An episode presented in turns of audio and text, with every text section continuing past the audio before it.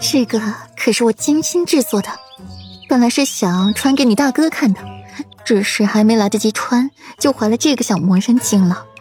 现在给你了，这衣服百搭的紧，什么身材的都能驾驭得了。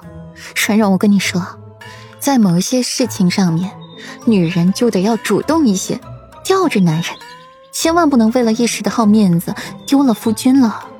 而且丢的还是裴世子这样的夫君，以后你会哭死的。顾阮低着头，攥着包袱，听着妻子安的话，脸红的能滴血，一袭浅蓝衣衫衬托，越发衬得顾阮清韵淡雅，脸上娇艳的红晕愈发的夺人心魄，清冷又带着丝丝妩媚，更是令人心痒难耐，眼尾都泛着微微的粉红色。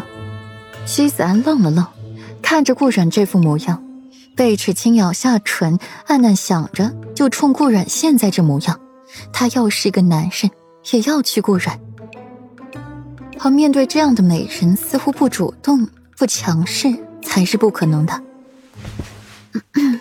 我我知道了，顾阮磕磕绊绊的回道：“嫂子，你好歹也是闺阁女子。”你这行径都快比上男子了，哪个女儿家会肆无忌惮的和旁人讨论避火图，会做这样的衣服？不过有这么一位知情识趣的夫人，大哥也是好福气。我又没说错，记得就好。算算时辰，再过几日裴世子也该回来了，到时候你就穿这身衣服，记得一定要主动。妻子安不屑一顾。只是再三的叮嘱顾然，顾然更加的握紧了这衣服，眼里出现了纠结。他倒是想，只是裴玉太霸道了，他主动不起来啊。行了行了，我知道了。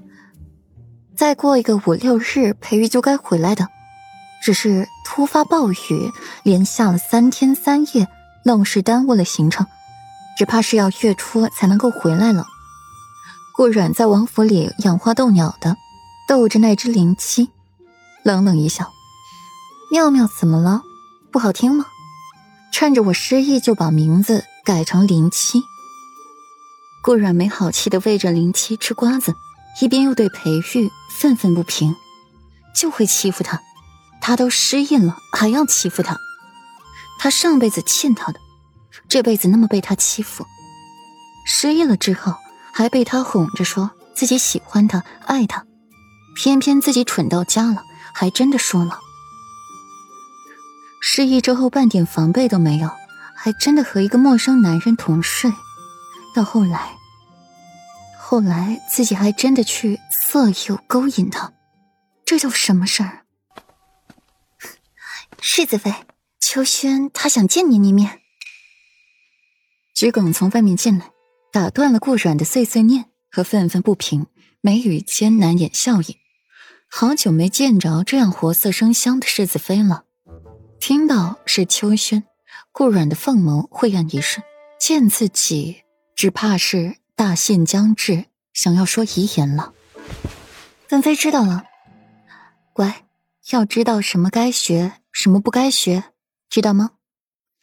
顾阮轻柔的摸摸林七的羽毛，就往外走。一刻钟之后，到了秋轩的住处，让桔梗和温婉在外面等，自己进去看他有什么话好说的。秋轩，远飞来了，有什么话你说。秋轩支起了身子，有气无力，脸色惨白，唇瓣也是苍白的，起了死皮，看着顾软的眼神也失去了聚焦，涣散无神。世子妃。你来了，秋轩露出了一抹释然的笑，声音很平静，轻轻抬手掀起了衣袖，露出了雪白的手腕，手腕上面有一道又黑又粗的线往手掌处蔓延，很快就要到掌心了。顾然凤眸一沉，等这条线蔓延至掌心的时候，秋轩也就气绝而亡了。狮子妃。您叫奴婢就要死了。古话说：“死者为大。”奴婢想要想要请世子妃成全奴婢一件事。秋轩强撑着剩余的生命恳求。